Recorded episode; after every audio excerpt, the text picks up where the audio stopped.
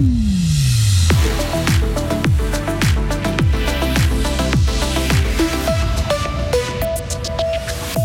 Les employés de l'HFR souhaitent que l'État reconnaisse la pénibilité de leur travail en revalorisant notamment leur salaire.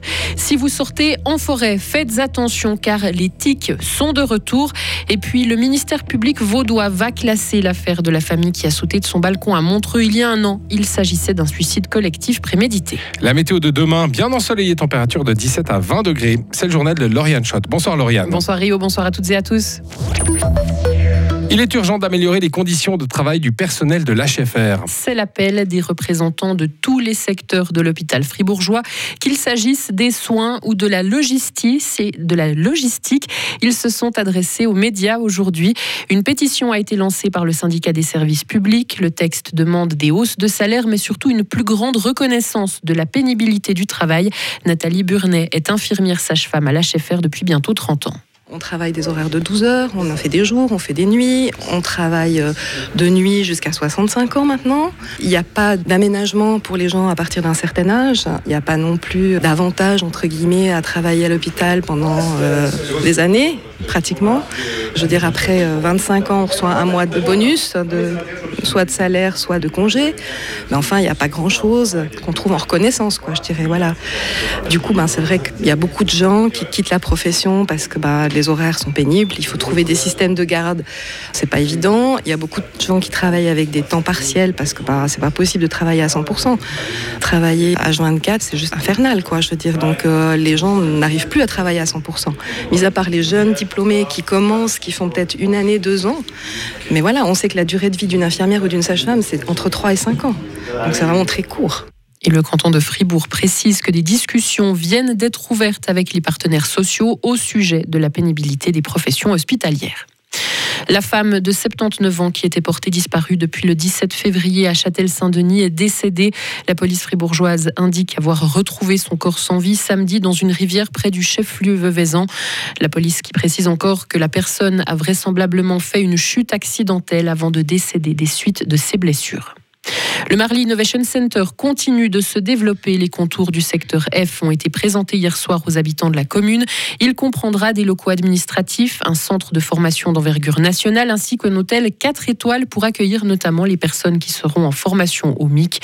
La construction de ces trois nouveaux bâtiments coûtera environ 50 millions de francs.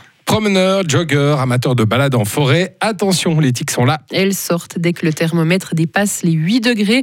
Elles sont de plus en plus répandues car les hivers doux et les étés secs et longs leur conviennent particulièrement, même en Suisse, en altitude. Sauf que les tiques véhiculent aussi des maladies. Alors comment faire pour éviter de se faire mordre? Écoutez Thomas Platner, médecin cantonal fribourgeois.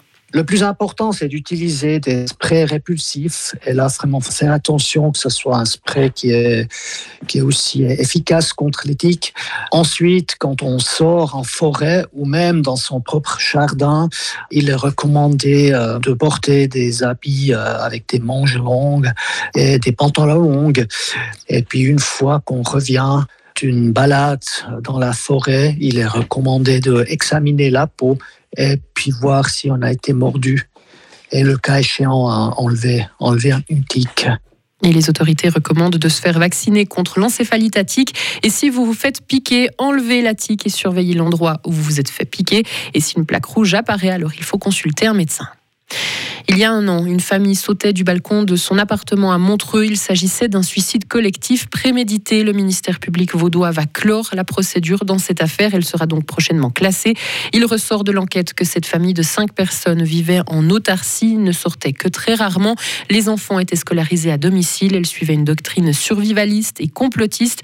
On le rappelle, le 24 mars 2022, un enfant avait survécu à la chute. Il est aujourd'hui remis de ses blessures et il est pris en charge par les autorités vaudoises.